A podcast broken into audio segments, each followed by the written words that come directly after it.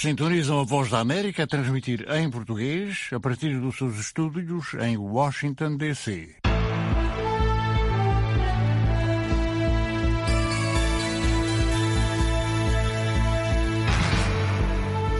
Olá, ouvintes e internautas da Voz da América, muito boa tarde. Este é o Angola Saúde em Foco, desta sexta-feira, 13 de novembro. O Angola Fala Só acompanhou-nos durante anos. Foi espaço para falarmos de tudo. Agora, perante a situação de saúde mundial a que Angola não escapa, vamos concentrar-nos em saúde, um dos bens mais preciosos que temos. Assim, todas as semanas vamos falar aos nossos ouvintes e internautas Angola Saúde em Foco. Esperamos que nos acompanhem, enviem as, as perguntas para os nossos convidados e sugestões de temas para o Angola Saúde em Foco. E já sabe, das 17h30 às 18 horas transmitimos em onda curta nos 17.655 e 13.630. Das 18 horas às 18h30 estamos em onda média nos 1530. Também transmitimos pelo Facebook e pelo YouTube. Eu sou a Mayra de La Salete. A nossa convidada do Angola Saúde em Foco é a doutora Nádia Camate, especialista em medicina interna e emergência médica. O tema, vamos entrar na Semana Mundial sobre o uso consciente de antibióticos e, portanto, vale a pena abordar os efeitos e as causas da resistência microbiana. Também vamos falar sobre as patologias que são comuns e mais problemáticas em Angola. Mas antes disso, vamos às notícias que marcam esta sexta-feira. A organização não-governamental de direitos humanos Human Rights Watch acusou a polícia angolana de ter usado balas, gás lacrimogéneo e cães para dispersar manifestações pacíficas contra o governo que provocaram a morte de uma pessoa em Luanda. Na nota, a Human Rights Watch diz que a polícia espancou severamente os ativistas Nito Alves e Laurinda de Gouveia e que ambos estão em estado grave e prendeu arbitrariamente um terceiro ativista, Luati Beirão.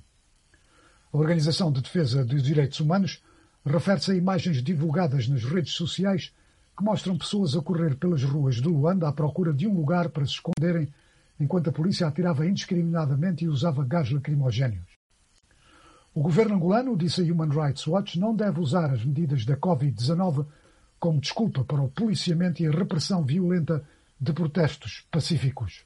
Na nota, lê-se ainda que o governo do presidente João Lourenço foi saudado como uma nova era na promoção e respeito pelos direitos humanos em Angola, com melhorias notáveis na liberdade de expressão e reunião pacífica, mas a situação mudou dramaticamente em outubro, quando o presidente, como parte das medidas para controlar a disseminação da Covid-19, emitiu um decreto que proíbe todas as reuniões públicas de mais de cinco pessoas, pouco antes de uma manifestação planeada por ativistas e o principal partido da oposição, a UNITA. A Human Rights Watch acusou as forças de segurança angolanas de reprimirem brutalmente os protestos de 24 de outubro. A África registrou nas últimas 24 horas mais 233 mortos relacionados com a Covid, para 46.500 de vítimas mortais do novo coronavírus, que já infectou 1.930.000 e 981 pessoas em toda a África. De acordo com o Centro de Controlo e Prevenção de Doenças da União Africana, nos 55 Estados-membros da organização, registaram-se nas últimas 24 horas mais 13.021 casos. O número de recuperados é agora de 1.634.235. Em relação aos países africanos de língua oficial portuguesa, Angola lidera em número de mortos e Moçambique tem o maior número de casos. O primeiro-ministro da Etiópia nomeou um novo líder para a região de Tigray, depois de retirar a imunidade ao presidente dessa região semi-autónoma, Debretsion Gebre-Mikael, e líder do seu partido, a Frente Popular de Libertação de Tigray. Esses líderes são acusados de traição e terrorismo. Notícias dizem, entretanto, que centenas de civis foram mortos durante a ofensiva do Exército Federal contra as forças da província de Tigray. A Amnistia Internacional disse ter havido um massacre. As ações militares foram iniciadas pelo governo depois, dia 9 de setembro, o Estado de Tigray ter levado a cabo eleições regionais, apesar da proibição do governo devido à pandemia da Covid-19. A alta comissária para os direitos humanos da ONU, Michelle Bachelet, avisou hoje que o conflito em Tigray pode ficar descontrolado, levando a muitas mortes e destruição. Bachelet disse que se, se confirmar a ocorrência de um massacre, como denunciado pela Amnistia Internacional, isso poderá ser considerado um crime de guerra. A Agência das Nações Unidas para os Refugiados, Acnur, disse hoje que mais de 14.500 pessoas fugiram para o Sudão desde o começo deste mês e que o nível de chegada de refugiados ultrapassa a sua capacidade de lhes fornecer ajuda. Um porta-voz da Acnur disse que entre os refugiados se encontram milhares de crianças. Muitos dos refugiados chegam com poucas posses, o que indica uma fuga precipitada, disse o porta-voz. O Sudão aprovou, entretanto, a construção de um campo de refugiados para 20 mil pessoas. O movimento Polisário, que luta pela independência do Saara Ocidental, disse hoje que Marrocos viola um cessar-fogo acordado em 1991 e, citamos, iniciou uma batalha e provocou a guerra. Marrocos tinha anteriormente anunciado que ia iniciar operações para expulsar o que chamou de apoiantes da Polisário da principal estrada que liga o Saara Ocidental à Mauritânia. A China congratulou ontem o presidente eleito Joe Biden e a vice-presidente eleita Kamala Harris pela sua vitória nas eleições presidenciais americanas. Um porta-voz do Ministério dos Negócios Estrangeiros chinês fez notar, no entanto, que a China está consciente de que o resultado final das eleições será determinado de acordo com as leis e procedimentos dos Estados Unidos. Biden foi projetado como vencedor das eleições com base no que tudo indica ser um número inultrapassável de votos no colégio eleitoral. A campanha de Trump está a levar, no entanto, a cabo ações em tribunal em diversos estados, pondo em causa votos que, segundo alega, foram fraudulentos. Angola fala só. Angola fala só. Angola fala só. Angola fala só. Angola fala só. Angola fala só. Angola fala só.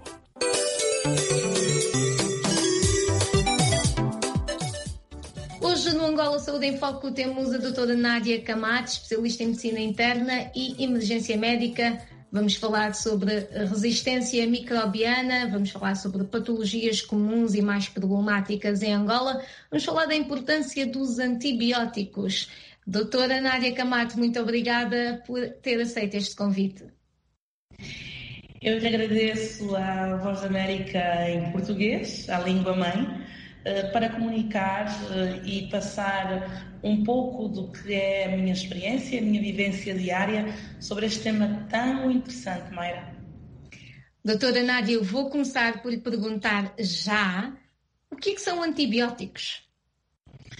Bem, antibióticos e, e, e começando uh, pelo, pelo início, desculpa a redundância, o nosso tema hoje é resistência dos bichinhos, dos micróbios, aos antibióticos. Portanto, é uma resistência antimicrobiana. Os antibióticos são medicamentos, são as armas que nós temos e que usamos para combater algumas doenças. Estas armas podem ser uh, administradas à pessoa uh, que está doente de forma oral, em comprimidos ou em xaropes. Pode ser administrada a, aos doentes de forma intramuscular, as famosas injeções na nádega, ou de forma intravenosa, que é uma injeção que se dá diretamente na veia e o antibiótico vai diretamente para a corrente sanguínea, dando o efeito que é matar os micróbios que existem no nosso organismo por uh, diversas razões. Estas armas, muitas das vezes, não são utilizadas como deve ser. O que é que quer isso dizer? É que os antibióticos são as armas, únicas armas que nós temos para combater infecções, para matar os bichinhos que estão dentro do organismo. Elas devem ser, estas drogas, devem ser receitadas por pessoal especializado e que entende da matéria. Eu estou-me a referir aos médicos. Só que muitas vezes estes antibióticos, e como estamos no campo da medicina, são às vezes tomados de forma deliberada por utentes ou por pacientes ou por doentes sem uh, recorrer a uma receita médica, sem recorrer a uma consulta. Mas os antibióticos não são exclusivos dos médicos. A agricultura também os usa e a pecuária é idem.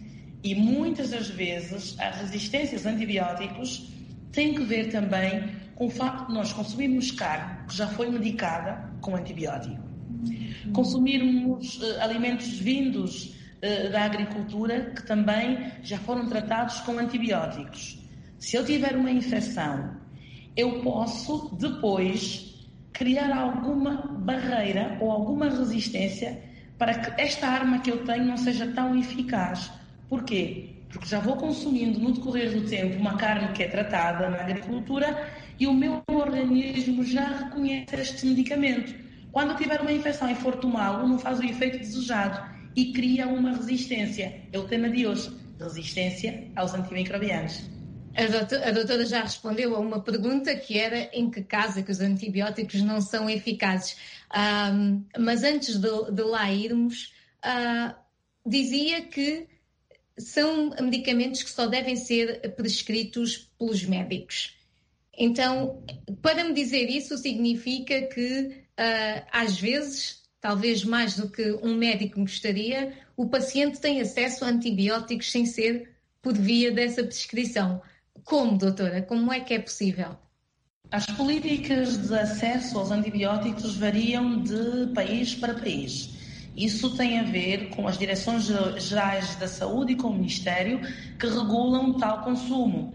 Nós cá em Angola, os antibióticos já foram uh, mais banalizados Agora, nós formos a uma eh, farmácia, e existem algumas mesmo, que já começa a estar mais regularizado, então o doente não tem um acesso direto ao antibiótico se não tiver uma receita médica. Mas como ainda temos um mercado paralelo, onde é vendido quase tudo sem um, a devida anuência uh, dos organismos tutelares, como é o caso da Direção-Geral de Saúde e também do Ministério, facilmente esses medicamentos, estas armas, que são os antibióticos, chegam à mão do consumidor. O que quer dizer, se eu tiver uma dor de cabeça e achar que é uma infecção e porque se a pessoa não está ligada à saúde, não é um profissional de saúde, não sabe algumas uh, definições uh, sui generis do, do uso dos antibióticos. Então, nós temos utentes a usarem antibióticos como se fossem analgésicos. E temos na consulta alguém que nos chega e diz: Olha, doía-me a cabeça e eu estava com febres, então tomei um antibiótico. Mas o antibiótico não é um medicamento para baixar a febre. Para baixar a febre, eh, não estando aqui a dizer o nome dos medicamentos para não incitar a automedicação, mas existe um grupo de fármacos que são os analgésicos para tirar a dor, os antipiréticos para tirar a febre e os anti-inflamatórios para tirar a inflamação, que não são chamados de antibióticos. Então as pessoas têm por hábito, quando têm febre, tomam um antibiótico. Mas o antibiótico não é um medicamento indicado para baixar a febre. E aí vão tomando indiscriminadamente estas armas, as únicas que temos para matar as bactérias. E depois o que, é que acontece? Bactérias, fungos e outros. O que, é que acontece? Quando de facto o médico precisar de receitar um antibiótico para matar aquela, aquela, aquela infecção, já o doente desenvolveu uma resistência a esse antibiótico, porque no passado andou a tomar os antibióticos como se fossem analgésicos, como se fossem antipiréticos ou anti-inflamatórios. Doutora, além da resistência microbiana uh, poder ser uh, criada, causada pelo mau uso dos antibióticos, não é? Como estava a dizer, como analgésicos, qual, é, qual poderá ser, e também, também já deu outro, outro, outra razão, que é ingerirmos alimentos que são tratados com antibióticos, portanto, há aqui um ponto em que nós quase não conseguimos controlar, porque muitas vezes não sabemos que comida é essa, não é? Que alguns trazem os rótulos a dizer, há frangos, por exemplo, que dizem que não foi tratado com antibiótico, mas uh, nós não podemos confirmar tudo. Portanto, temos uh, a resistência microbiana pode acontecer pela ingestão de alimentos que são tratados com antibióticos, pode acontecer pelo mau uso pessoal de, de antibióticos. Haverá outras causas? A resistência aos medicamentos. Eu costumo dizer que às vezes as bactérias e os fungos, pronto, os bichinhos, se assim podemos dizer, para tentar uh, chegar lá mais rapidamente, eles também são algo inteligentes. Eles desenvolvem estruturas às vezes difíceis de combater. O que acontece é que alguns uh, micro-organismos que habitualmente eram tratados com um certo antibiótico, no decorrer dos tempos, eles acabaram por desenvolver estruturas diferentes. Eles mudaram e os antibióticos mantiveram-se iguais. O que quer dizer, se eu usava uma pintura para tratar uma infecção bacteriana de um certo microorganismo, agora posso já não conseguir matá-lo, porque ele próprio mudou a sua forma de combater aos antibióticos, porque eles também são espertos. Dizem, não, estão a construir uma arma para aniquilar a nossa espécie e nós vamos mudar para tentar ser mais resistentes. Isso não tem só a ver uh, com o uso indiscriminado dos antibióticos, mas também o sítio onde nós apanhamos estas infecções. O, o, a, a infecção da comunidade, na maior parte das vezes, é menos resistente aos antibióticos que uma infecção intra-hospitalar, aquela que é apanhada dentro do hospital. É um doente que, por exemplo, foi operado, hum, hum, vá, por exemplo, é um doente com cancro, que teve que fazer, uma doente com cancro, que teve que fazer a recepção da mama uh, e vai para o hospital, é operada, a cirurgia corre bem, depois há uma infecção da ferida dentro do hospital. Aquele microorganismo é um microorganismo que pode, tem muita probabilidade de ser resistente aos antibióticos comuns que matam uh, uh, microorganismos da mesma família, mas que vivem na comunidade. O sítio onde o microorganismo vive tem muito também a ver com o tipo de resistência que ele vai manifestar. Portanto, as infecções intra-hospitalares habitualmente são mais resistentes de tratar e mais difíceis e na maior parte das vezes um, requerem cursos de antibióticos mais longos. Nós temos, às vezes, infecções que tratamos na comunidade com sete dias de antibiótico de forma oral, em comprimido ou em xaropes, se for para as crianças, e às vezes o mesmo organismo é multiresistente Dentro do hospital temos que fazer 14 dias de antibiótico e já não conseguimos fazer oral. Às vezes temos mesmo que fazer antibióticos na veia. Portanto, o sítio onde o microorganismo reside, eh, na altura em que o utente é infectado, conta muito para a resistência ao antibiótico. Eu não posso deixar de lhe fazer esta pergunta porque uh, para, para uma paciente como eu, não é? A, a ideia de que no hospital estarei mais segura, não é? Mas o que acaba de me dizer não é bem assim. O que é que acontece? Porquê que, porquê que uma bactéria ganha mais poder, se é que eu entendi bem, num, num ambiente hospitalar e não num ambiente de comunidade? Então vamos lá ver. Dentro do hospital existem infecções cruzadas. Os doentes que vão, se nós tivermos um hospital com uma capacidade instalada de 60 camas, as 60 camas não têm só malária. As 60 camas não têm só feridas infectadas pós-operatórias. Existem infecções cruzadas e existem também antibióticos que tratam infecções lá dentro e fazem com que alguns micro-organismos que saem de um doente que foi tratado, por exemplo, com linezolides ou com, com uma cefalosporina, esse grupo de medicamentos sai e infecte outro doente, que quando a gente vai usar o mesmo medicamento, esta bactéria já não aceita. Porquê? Porque ela já foi tratada com um. Dentro, o hospital é um sítio propício para resistência aos antimicrobianos. Porquê? Porque nós usamos imensos antibióticos. E quando há infecção cruzada entre um doente e outro, o bichinho já sai daqui uh, com as capas todas para não ser aniquilado. E quando a gente tenta usar a mesma droga, pode não resultar. Doutora, além da resistência antimicrobiana, que outras consequências pode ter um paciente que faça um mau uso de antibióticos? Olha, tendo em conta a importância do problema da resistência dos antimicrobianos, é um problema de saúde pública. Ele agrava as economias dos países, porque ao invés, os antibióticos são medicamentos caros, e ao invés da gente fazer um tratamento para sete dias, fazemos para 14. Para além das economias dos, dos, países, que é tudo global, vamos, vamos afunilar um pouco mais o problema para dar resposta à sua questão. O doente que faz antibióticos, os antibióticos, principalmente aqueles que são ingeridos de forma portanto, são feitos de forma oral, que são ingeridos, eles têm uma passagem pelo fígado. E existe uma enzima que os catalisa, que é chamada de citocromo P450. Esta enzima existe no fígado e está como a enzima das boas-vindas. Quando chega um antibiótico no organismo, passa pelo fígado, que a gente em medicina diz que é o efeito de primeira passagem, ela dá as boas-vindas. Mas ela dá as boas-vindas no primeiro dia e no segundo, depois cansa-se.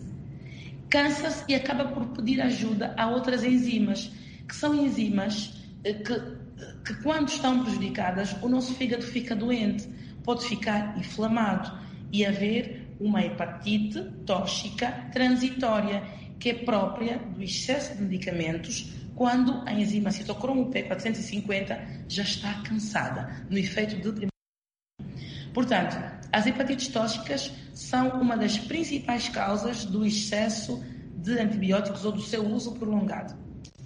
A quimioterapia para o, o, as doenças oncológicas não deixa de ser antibióticos fortes. Apesar que algumas, alguns círculos de quimioterapia juntam, para além dos antibióticos, anti-inflamatórios, que são os corticoides. Mas isso é outro tema, vamos falar noutra altura é, não deixa de ser uma, uma, uma, uma ingestão, uma injeção de vários antibióticos muito fortes com efeitos muito tóxicos para o fígado. E há doentes que depois de, de, da quimioterapia podem reduzir significativamente as células de defesa ou as células que produzem células sanguíneas novas que existem na nossa medula óssea. Por isso é que as pessoas que fazem quimioterapia, volta e têm que fazer análises para ver se não estão anémicas ou se os nossos glóbulos brancos não baixaram. Outra consequência, baixa produção de células de defesa, glóbulos brancos. Já tínhamos as hepatites, que é o fígado inchado porque está cansado de metabolizar os medicamentos. Alguns medicamentos não têm o efeito de primeira passagem no fígado, mas têm que escolher algum, algum uh, órgão para fazer isso e escolhi um rim. Alguns medicamentos não são hepatotóxicos, quer dizer, que não causam toxicidade ao fígado, mas são nefrotóxicos, causam uh, uh, toxicidade ao rim. Por isso, alguns medicamentos, principalmente aqueles que são do grupo dos aminoglicosídeos, eu refiro-me à gentamicina, são fármacos que a função renal e, a, e alguns outros antibióticos, a função renal tem que ser muito bem controlada.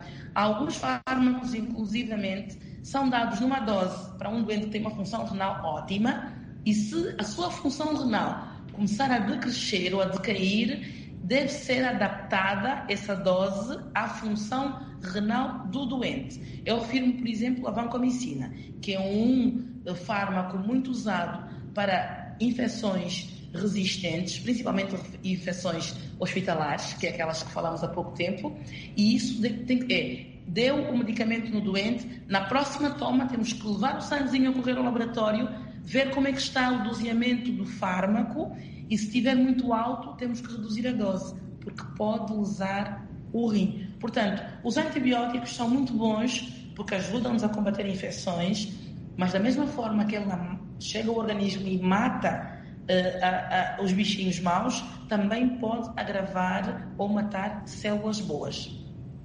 Doutora, uh, assim para nós que entendemos muito pouco disso, mas que a primeira uh, dor de cabeça ou infecção assumimos o antibiótico, qual é mais ou menos, vá, claro que depende da patologia, mas qual é mais ou menos o tempo uh, em que se deve tomar um antibiótico, e eu digo fora do hospital, quando não se está fora do hospital. Quando eu vou ao médico, estou doente e passa-me um antibiótico, qual deve ser mais ou menos a duração dessa toma? Habitualmente as infecções, uh, quando são infecções menos graves, em que só uh, precisamos de recorrer a um antibiótico, habitualmente a toma, dependendo do que é, são sete dias para algumas infecções bacterianas. Algumas infecções fúngicas podem ir até 14 dias. Existem antibióticos que também são tópicos, que, que, que, que por acaso fugiu, eu falei dos orais, dos intramusculares, dos intravenosos, mas existem antibióticos tópicos, que são em, em, em cremes, em pomadas, que são aplicadas diretamente no local da infecção. E alguns podem demorar menos tempo. Portanto, o tempo depende do tipo de antibiótico, do tipo de infecção e do lugar onde a infecção está. Se for uma infecção do dente, é, é, toma-se de uma forma diferente. Se for uma infecção, por exemplo, vaginal, que é tratada topicamente com um creme, é de outra forma. Se for com óvulos, há, há óvulos de antibióticos que é dose única, não são 14 dias. A, a, a mulher uh, acaba por fazer apenas um óvulo e está curada. Portanto, pode ir de um há muitos dias, dependendo do tipo de infecção, do tipo de antibiótico e do local da infecção. Doutora, há uma, uh, uma recomendação que todo o médico dá, as mães experientes também, mas que eu gostava que aqui, que em mais ou menos três minutos, uh, explicasse porquê que isso tem que ser assim. Uh, antibiótico não se deve, de modo algum, misturar com bebidas alcoólicas. Porquê? Bebidas alcoólicas e também não sei se já ouviu falar do leite. Não. Não estamos com leite. Não. Acaba por ter alguma base científica de fato. O que acontece é que o, o, o álcool acelera o metabolismo do organismo. Algumas pessoas, depois do primeiro cálice de vinho, sentem calor, né?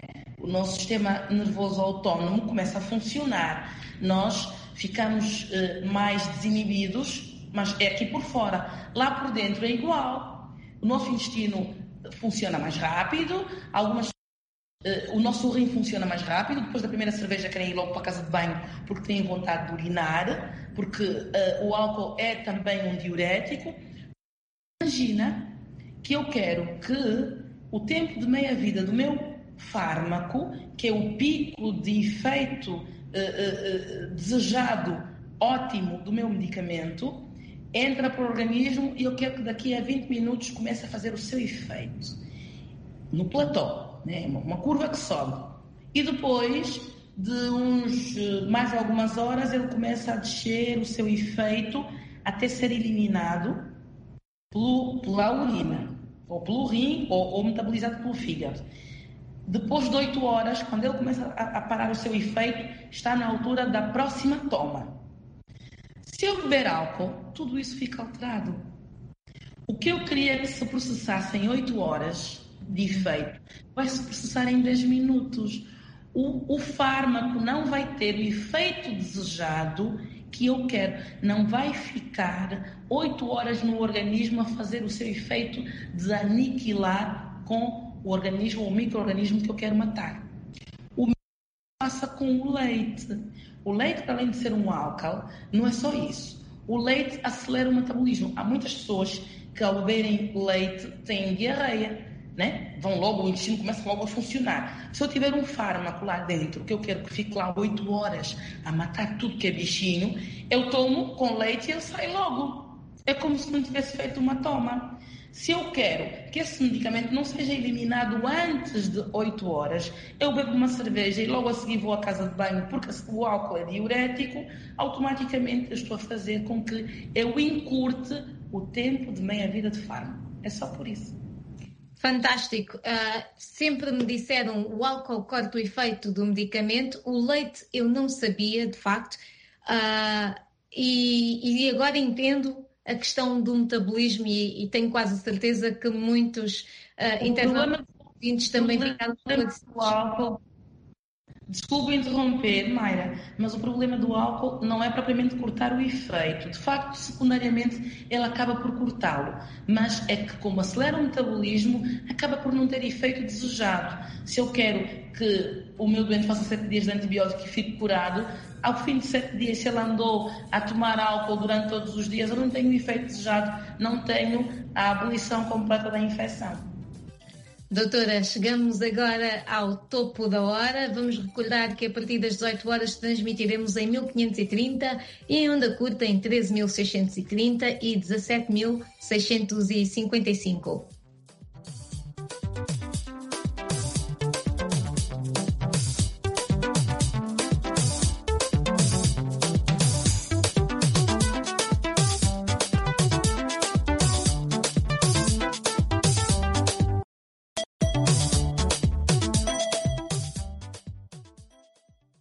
Este é o Angola Saúde em Foco. Devido às contingências da Covid-19, o programa é gravado. E agora vista de imprensa do Norberto Sateco. Olhemos para as capas dos principais títulos de Angola. Começamos com a Expressão, que elegeu para a sua grande manchete a produção nacional esbarra nos bancos comerciais.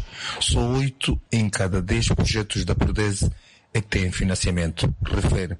O caso 900 destaque, desta vez com a Visa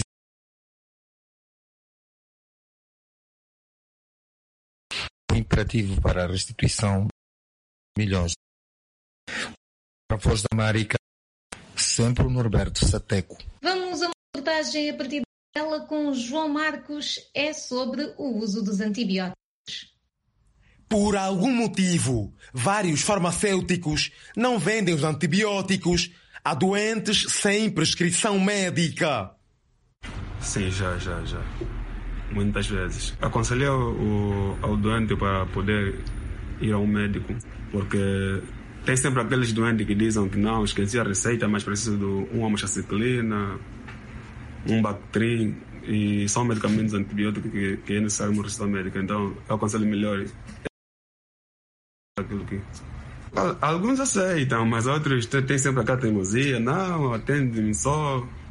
Olha, os medicamentos têm, têm, têm contraindicações vamos supor, é, tomar aquilo que não vai, não, não vai encontro com a doença que tu tens. Então, em vez de curar, pode piorar. O laboratório de Benguela, que faz diagnóstico de doenças causadas por bactérias, abriu as que chega a assistir uma média de 100 pacientes uso dos antibióticos e a automedicação são realidades que alimentam a resistência antimicrobiana. Há os antibióticos que dão de 12 em 12 horas, há uns que dão 8 em 8 horas. Esta regra não pode ser quebrada. Porque os antibióticos, os micro-organismos, principalmente as bactérias, as bactérias têm um sistema de autodefesa. E se nós não demos, se apoiarmos que um antibiótico, nós damos de 8 a 8 horas. Quando ele toma um antibiótico, esse antibiótico tem a doação no, no, no, no sangue durante 8 horas. E se ele não tomou depois de 8 horas, toma depois de 9, 10, vai haver um tempo que no sangue não tem antibiótico. E a bactéria que está aí, que nós estamos a ajudar para desaparecer, vai se multiplicar mais e vai fazer, que vai fazer o quê? Vai estudar o mecanismo do, do antibiótico. E esse antibiótico, se começarmos a tomar de novo, ele já não vai dar resultados.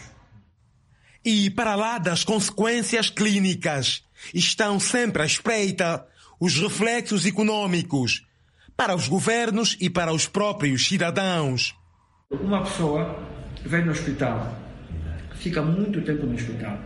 Se nós usamos os antibióticos, muitas vezes os antibióticos da, da, da primeira linha aumentam hein, acentuadamente os custos de saúde, que constitui um problema particularmente, relevante considerando os recursos finitos, não é?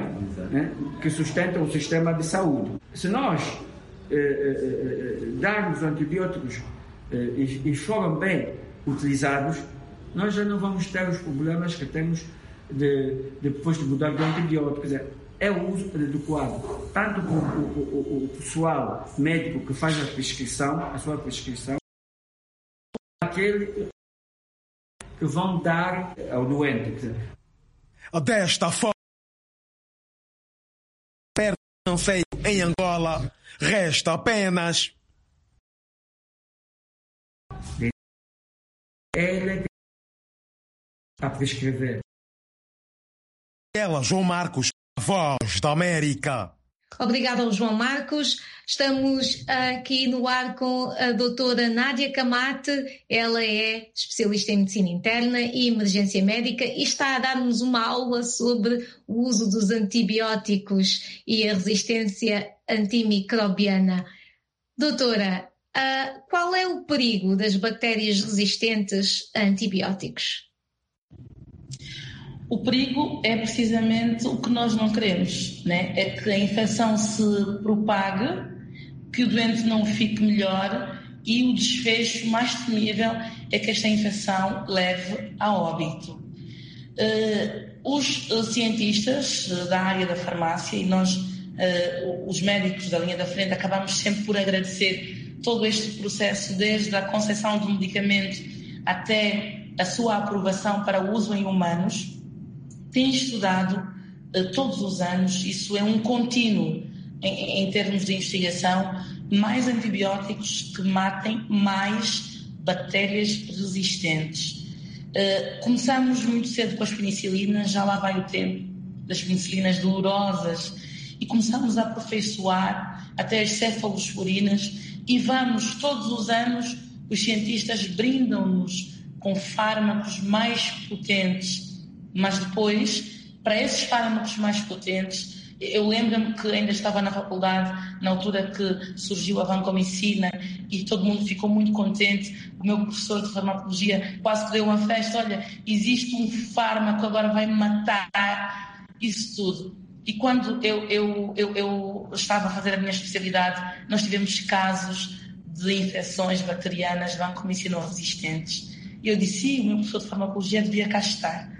Portanto, todos os anos os micro-organismos uh, uh, reinventam-se. Nós estamos atrás uh, para tentar fazer face a essa demanda tão acelerada do que é a resistência aos antibióticos. Não é uma luta fácil, mas se o utente não contribuir de forma a um uso racional dos antibióticos, mais difícil, Mayra, será contrapor os micro-organismos completamente. Doutor, eu sou obrigada a demonstrar aqui alguma da minha ignorância. O que é a vancomicina? A vancomicina é um antibiótico muito forte, é de uso intra-hospitalar. Existem muitas apresentações, existem comprimidos, existe de forma uh, líquida, que é para dar na veia. Esse fármaco não é dado intramuscular, não existe apresentação intramuscular, porque ele pode causar alguns um, eh, malefícios à pele onde é administrada. Pode causar necrose. O tecido fica podre, né? Uh, desvitalizado e às vezes mesmo temos que ir ao bloco para tirar metade de tecido se esse fármaco for utilizado no músculo. É um fármaco muito potente que trata, é muito bom a tratar infecções intra-hospitalares. É também dado da forma oral para uns, um tipo de infecções principalmente para doentes imunocomprometidos, que têm a sua imunidade muito baixinha, ele é dado de forma oral. Mas intra-hospitalar, habitualmente, é de forma uh, intravenosa, dentro da veia. E é muito eficaz, ou foi muito eficaz. Mas agora nós já temos uh, micro-organismos que são resistentes a esse antibiótico tão potente que é a vancomicina, infelizmente. É seguro dizer que as resistências transmitem-se entre os diferentes tipos de bactérias? A resistência não é propriamente transmissível. Uhum. O que acontece é como se fosse um apurar de capas. Os, micro-organismos eh, são como uma cebola. Eles têm um núcleozinho lá dentro eh, e depois têm uma capazinha. Esta capa é que difere algumas bactérias de serem uh, uh, grãs negativas, grãs positivas, porque uh, ácido ou álcool resistentes, portanto, é uma capazinha como se fosse uma cebola, que quando a gente coloca no microscópio com um corante, algumas capas coram e outras não. Por que é que nós subdividimos assim? Porque com essa subdivisão é muito mais fácil tratar porque há antibióticos que só tratam gram-positivos, bactérias, há uns que só tratam fungos, há outros que só tratam bactérias gram-negativas. Portanto, essa subdivisão é também uma facilidade que tem a ciência para depois dividir os antibióticos. A gram-positiva não transmite a sua resistência antimicrobiana a um fungo. Não. Eles aperfeiçoam a sua capa fazendo com que um antibiótico que anteriormente o matava já não consegue. É um aperfeiçoamento eh, da, da sua estrutura externa e que fica quase que impenetrável. O antibiótico não consegue penetrar na bactéria para a matar. Então, ela aperfeiçoa. a sua, a sua forma, a sua estrutura. Não é transmissível de bactéria para bactéria. É comum uh, ter um paciente que desenvolva várias resistências uh, a vários antibióticos? Ah, é muito comum. Uh, aqueles, principalmente porquê? Porque os antibióticos imuno, imunocomprometem os doentes. Não sei se aqui falamos que uma das consequências era baixar as nossas células de defesa, os nossos glóbulos brancos e também aumentar a resistência. Um doente que é ingressado num, em ambiente de cuidados intensivos faz um estilo de antibiótico. Se ele depois desenvolve uma infecção intra-hospitalar dentro do, dos cuidados intensivos, que habitualmente são infecções ligadas aos ventiladores, que é mesmo tipo de subdivisão de infecção dentro das infecções hospitalares, são uma das infecções mais graves, porque pode ser uma bactéria que está dentro do sistema que oferece oxigênio ao doente, aquilo vai diretamente lá mesmo para o pulmão. E é às vezes muito mais complicado de tratar, porque está dentro do circuito do respirador, portanto, do ventilador. O que acontece é que essa bactéria é muito resistente, depois tratamos com um certo antibiótico. Respondendo à sua questão, se é possível depois fazer várias resistências. O que acontece é, este doente é tratado com um antibiótico, cura esta sua infecção respiratória associada ao ventilador. Depois, no dia que já estamos para, para, para estubar o doente, para dar alta para a enfermaria, o doente começa outra vez a fazer febres. E depois vamos ver que tem uma outra infecção que não tem nada a ver com o bichinho que causou a infecção anterior. Então temos que ir àquela subdivisão, uma gram positiva, uma gram negativa, qual é o que, o que mata, qual é que não. Pode ser do respirador, pode ser dos catéteres que estão na pele, pode ser um estafilococo aureus, por exemplo. Então nós mudamos o antibiótico e fazemos outro. E ele já está a acumular a informação de que já teve mais do que três ou quatro antibióticos. Chega uma altura que esse doente pode até inclusivamente começar a fazer febre dos antibióticos. Tem baixa de imunidade, não, não consegue eh, fazer o controle termostático do organismo, começa a fazer febres, mas não por uma infecção, por ter baixa de imunidade. Às vezes o que acontece é que esses doentes se lhes retira o antibiótico e dá-se outro tipo de fármacos anti-inflamatórios, esperar um dia para ver se depois, isso fazia-se muito anteriormente, hoje já não se faz tanto, mas às vezes tiram-se os antibióticos porque ele desenvolve multiresistências. E há bactérias que são assim, não é só o doente, há bactérias que são multiresistentes são resistentes à vancomicina, são resistentes aqui, são resistentes a vários fármacos e o médico às vezes fica sem armas. Doutora, falando em médicos uh, e sem armas, vamos até Malange, onde médicos estão a sofrer estigma em relação à Covid-19 depois de terem contraído a doença. Círculos da população na província angolana de Malães estão a discriminar e estigmatizar os infectados pela Covid-19, coincidência os profissionais da saúde. Entre as 202 pessoas contaminadas pela pandemia, 30% são médicos, enfermeiros, técnicos de diagnóstico e terapêutica e pessoal de apoio hospitalar. O médico Anastácio de Barro, nome fictício, contagiado por um paciente no Hospital Regional de Malange, que apresentou inicialmente um quadro de malária, diz viver com o pesadelo pelo comportamento dos vizinhos e de outras pessoas. Assim que a gente vai para fora em função do resultado já negativo do controle da Covid, somos discriminados somos chamados de que Covid está a vir, olha, o Covid está a vir. E às noites, lá por volta das 23, uma hora, atiram pedras por cima do teto da casa. E o mais triste ocorreu na noite do dia 6 para o dia 7.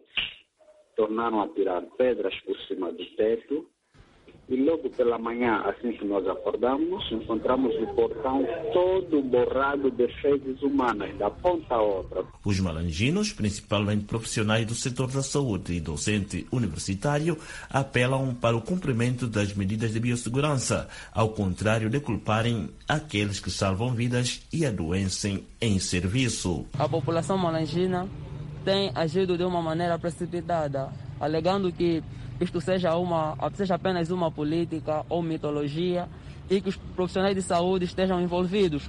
Eles estão ali para salvaguardar a vida dos cidadãos, a vida dos nossos patriotas, então vamos ser solidários com essa, com essa, com essa população. Somos todos técnicos, Covid não escolhe profissão, Covid não escolhe cor, Covid não escolhe extrato social. Hoje o técnico de saúde está doente, amanhã é o paciente, afinal de contas, são mesmo os pacientes quem tem sido o grande vector para a contaminação dos técnicos. Se continuarmos com este comportamento de estigma, este comportamento de preconceito, tem a ver muito com esta discriminação social, vai influenciar com que as pessoas não tenham a coragem de poder então fazerem aqueles testes de forma individual, porque ele já terá em mente, se porventura eu for testado positivo e os meus vizinhos se aperceberem, serei uma próxima vítima. A porta-voz da Comissão Provincial Multissetorial de Prevenção e Combate à Covid-19 na região, Yolanda Mote, disse que a discriminação estende-se a todos os profissionais da saúde. Os profissionais de saúde estão a ser muito estigmatizados na, nas localidades, porque basta ouvir que você trabalha na saúde, ou principalmente no hospital, é, já estamos a sofrer estigma. Malange e Luquembo são os dois municípios desta circunscrição com casos positivos do novo coronavírus. Isaías Torres Malange para a Voz da América. Esta foi a nossa reportagem a partir de Malange, do Isaías Soares. Doutora Nádia, este estigma aos doentes com Covid-19, como é que pode ser ultrapassado? A partida, o, tudo o que é novo e que não sabemos de onde vem e, e para onde nos vai levar, acaba por incutir nas pessoas uma certa fobia, um certo medo. Em psicologia, uh, os medos e as fobias são tratadas com conversa. Com relação aos micro-organismos é muito mais difícil, porque acaba por ser o inimigo desconhecido e que a primeira informação que nos foi chegada e se nós recuarmos um bocadinho na história das patologias, podemos falar do HIV. HIV era igual à morte. As pessoas eram estigmatizadas não pela doença que podiam transmitir, mas porque a gente olhava para aquela pessoa e dizia vai morrer. E a morte é sempre envolta em muito medo, em muitos receios. E em África a morte é quase como um estilo de vida. As pessoas encaram o luto, a morte e este medo do, do infinito de uma forma diferente, como é na Europa ou na América. Então, o, os profissionais de saúde já estavam provavelmente à espera que isso fosse acontecer, mas não só dos utentes, dos vizinhos. Se sabem que o vizinho é médico, ou que o vizinho é enfermeiro, ou um profissional de saúde, ou é um coveiro que costuma lidar com corpos com Covid-19, vai sofrer o estigma dos vizinhos, da família, uh, da família que vive com ele às vezes é muito comum acontecer porque o vírus, a informação primeira que foi passada é que Covid-19 era igual à morte. E as pessoas têm medo de morrer. Então o estigma começa aí. O que é que precisa de ser trabalhado? É explicar às pessoas que Covid não é igual à morte. E se for igual à morte, nós vamos uh, chorar o nosso ente querido e vamos fazer de tudo para que esta morte não se multiplique, para que não se repita. Então as pessoas têm que estar preocupadas em, em evitar que a morte aconteça do que estigmatizar aquelas pessoas únicas que estão aí para tratar. Estão aí para tratar. E elas acabaram por ser infectadas no decurso do seu trabalho, da sua profissão. Elas não foram infectadas porque quiseram ser infectadas estavam aí para salvar uma vida. Essa vida tinha Covid-19 e ele foi infectado. Deve ser tratado com carinho e não ser estigmatizado. Doutor, eu aproveito uh, para falarmos então desta infecção também da Covid-19. Uh, não estivemos a falar da resistência antimicrobiana, queremos também falar do, do que são as patologias comuns em Angola e neste momento estamos todos muito focados na Covid-19. Eh, como é que está a ver esta resposta à Covid-19? Bem, eu costumo dizer, e porque já me fizeram essa questão, ou já me colocaram essa questão várias vezes, eh, a Covid-19 ninguém está nem esteve eh, preparado para lidar com a infecção, com os estragos que o vírus faz os governos estão a fazer o possível e o impossível, acreditem. estão a fazer o possível e o impossível para que a infecção não se propague. Mas o vírus é altamente letal, é muito rápido na sua forma de infecção e não se vê. O inimigo que não se vê, nós não conseguimos lutar. E com as armas que temos, nós conseguimos fazer alguma coisa, mas a consciência de não fazer está também nas pessoas. Quando assim acontece, os governos só lutam com o que têm, fazem as legislações, oferecem o que podem, tudo o resto populações. Eu acho que a pergunta seria como é que as populações estão a lidar com a Covid-19. Uhum. Algumas pessoas ainda, numa altura destas, não levam a sério a Covid-19. Não levam a, sério. Porque nós andamos pela rua e ainda vimos pessoas sem máscara, quando sabemos que a máscara é a principal barreira no, no, no, no combate à infecção pela Covid-19. São pessoas que sabem que estão infectadas, que estão em quarentena domiciliar e saem para compras, saem para ajuntamentos, saem para festas e as pessoas acham que a Covid-19 tem cara. Se eu sou convidada para ir um aniversário de uma irmã, eu vou. Porque dizem, essa da minha irmã só vamos estar lá nós. Mas o só vamos estar lá nós, pode haver alguém infectado pela Covid-19. Então, essa batalha é de todos. Uh, não há culpados, infelizmente. Esse vírus foi-nos entregue de bandeja de oferta. Ninguém conseguiu negar que não quero e que não posso. Estamos a fazer o que podemos. Eu acho que todos podemos fazer um pouco, porque muitos poucos fazem muito. É verdade, doutora, e a questão do, do uso da máscara uh, é, é, mundial e aqui mesmo nos Estados Unidos há esta, esta luta, entre aspas, uh, de convencer as pessoas a usarem a máscara, que é de facto o primeiro passo. E se eu puder acrescentar uma chega, a máscara tem que cobrir o nariz e não simplesmente a boca, que é algo que também se vê muito. As pessoas pensam que basta co cobrir a boca e, e que está feito.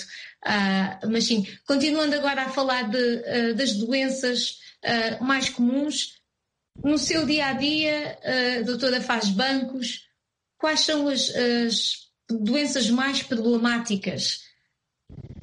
Sabe agora que com a Covid-19 algumas doenças começam a ser negligenciadas.